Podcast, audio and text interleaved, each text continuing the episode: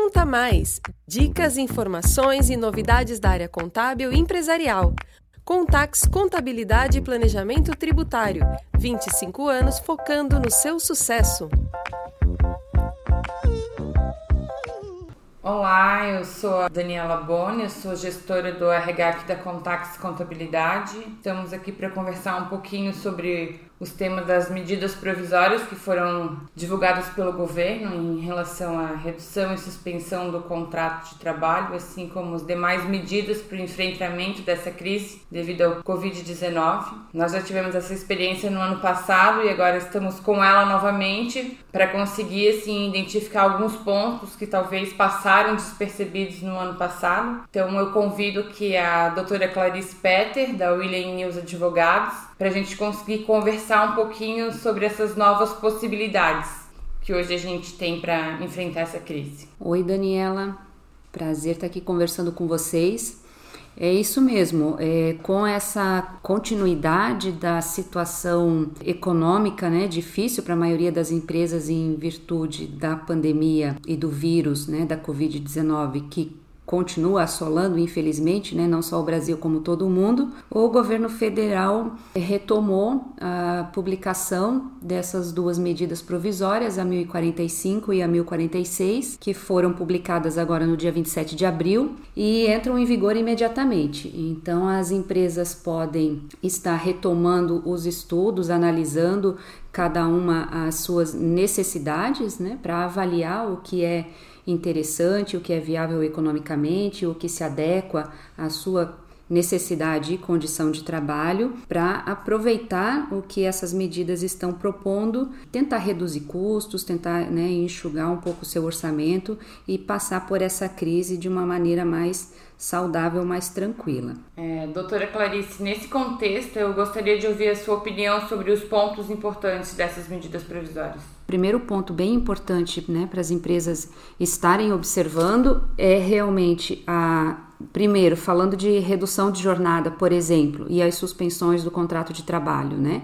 A empresa avaliar primeiro a sua estrutura e as suas demandas de trabalho porque é, uma vez que ela entrou em alguma dessas medidas, ela tem uma parte burocrática bem complicada, bem né, trabalhosa para tratar os documentos, as assinaturas dos termos de acordo, né? Os termos de acordo podem ser feitos de forma individual com os empregados ou podem ser feitos de forma coletiva. A redução pode ser feita por setores, é, parcial ou total, pode ser feita por departamento ou toda a empresa, né? De forma geral. Então, dependendo da estrutura dessa empresa, uma ou outra modalidade é que vai se adequar de, de forma melhor para ela. Então, ela precisa estar tá bem atenta a esses cuidados, é, para não colocar, por exemplo, um determinado setor parado, em redução ou até em suspensão de contrato, e daqui a pouco surge uma demanda e ela precisa desses trabalhadores lá dentro, né? E aí vai ter que chamar todo mundo, vai ter que cancelar o, o, o acordo. Então, tem toda a documentação que ela tem que estar tá atenta no e-social, né? Isso gera bastante mão de obra, então é, e tem que estar muito atento às questões legais para evitar fiscalização, porque com certeza Ministério da Economia, Receita Federal, todos esses órgãos estarão atentos a, ao, ao envio desses arquivos, né? E qualquer falha ou qualquer inconsistência pode gerar futuramente uma fiscalização, uma penalidade, uma multa, né, uma aplicação de multa, uma autuação desses órgãos na empresa. Então precisa fazer primeiro essa avaliação, ver a sua necessidade e então colocar em prática, né?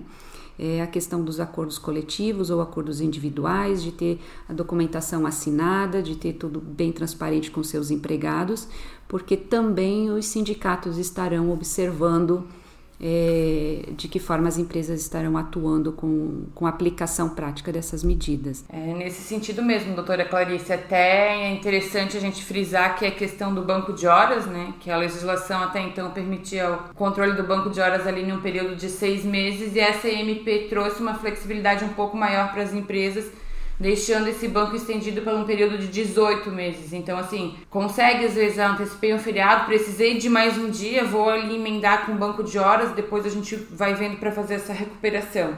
É até mesmo a questão dos exames, né? A gente Também. teve essa. Também foi uma novidade isso, os exames médicos, né? Tanto os passionais, os clínicos ou os complementares estão suspensos durante esse período, frisando que os demissionais não entram na suspensão, né? Os demissionais devem ser é, respeitados. Tá? Também fica suspenso por 60 dias aí a obrigação da empresa cumprir os treinamentos periódicos e eventuais né, nessa área de saúde e segurança do trabalho. A MP até sugere, na medida da possibilidade, a realização desses treinamentos de forma virtual. Né? A gente sabe que dependendo da área, ou dependendo do treinamento em específico, o virtual não, não é possível. Às vezes precisa ser um treinamento prático, né? Mas quando possível, ela sugere fazer virtual, senão ficam suspensos também. Essas medidas trouxeram, assim, um, um grande direcionamento para as empresas e é até importante a gente destacar que acho que foi um ponto, assim, que ficou bastante duvidoso na, no primeiro momento que a gente utilizou essas medidas, foi a questão ali da redução e suspensão em relação a férias do 13 terceiro. Então é importante a gente destacar que a empresa faça esses acordos, que deixe tudo bem claro para o funcionário para não gerar essa dúvida depois, que ele esteja ciente da, das verbas que ele irá receber, dessa suspensão de de férias em caso de suspensão de contrato de trabalho, uhum. né, da... porque reflete né, no, no, no, orçamento da, do empregado, final de ano 13 terceiro, né, que pode vir reduzido, vai ter um reflexo que às vezes é inesperado para ele. Como no primeiro ano, em 2020, foi um ano excepcional, ninguém estava preparado realmente com a duração que essa pandemia atingiria, e pegou de surpresa muita gente realmente, os funcionários principalmente, com relação a essas reduções. Vamos dizer assim, a preocupação era manter os empregos, né? Então não, não se pensou num primeiro momento como isso afetaria a questão das férias e do 13 terceiro. Mas para esse ano acho que todo mundo já está um pouco mais esclarecido, a MP também veio um pouco mais clara, os contratos de trabalho, os acordos devem ser feitos já com bastante esclarecimento para o empregado estar ciente dos reflexos que ele vai sofrer, né?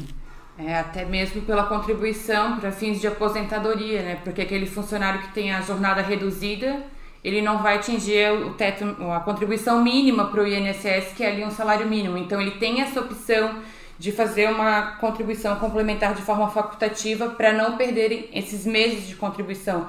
Porque às vezes o funcionário ele fica quatro, cinco meses na suspensão ou na redução e ele acaba não tendo essa contribuição lá na frente. Então a gente sabe que para carências e alguma coisa isso é um cenário delicado, mas que também a medida provisória trouxe essa possibilidade de complementação. Uhum, isso é bom, é bom estar tá alertando né, as empresas já na hora de chamar os empregados para conversar também, fazendo esses alertas e orientando da melhor forma. Né? Porque às vezes o funcionário também ele não tem esse conhecimento, né? Exato. Que ele pode. Verdade. Que ele pode estar tá vindo fazer essa contribuição.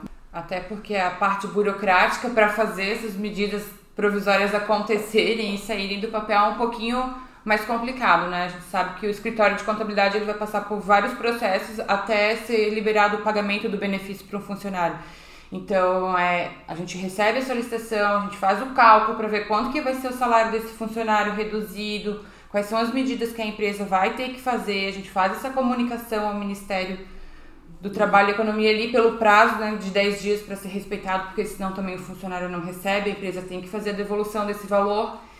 Então, assim, é, a gente comunica o sindicato, é um processo longo até que tudo esteja feito de forma correta. Então, assim, é realmente é muito importante a gente ter esse conhecimento, as empresas buscarem um, uma assessoria, né, um escritório que consiga atender a demanda deles para ter esses requisitos completos.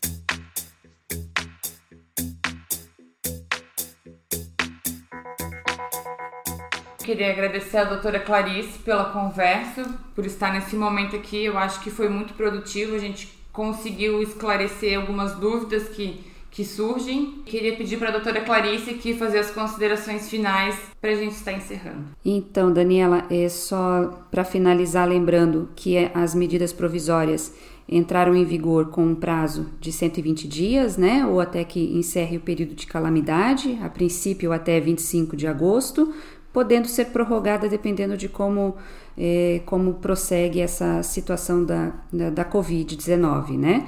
Nesse período, eu que, né, agradeço, quero agradecer a possibilidade de vir aqui conversar com vocês, de trazer algumas informações, de contribuir um pouquinho com as dúvidas do pessoal e me colocar à disposição, né? Nós estamos sempre à disposição, atuando aí nessa área de, do direito trabalhista, né? E no que a gente puder participar e colaborar com vocês, estamos à, à disposição sempre.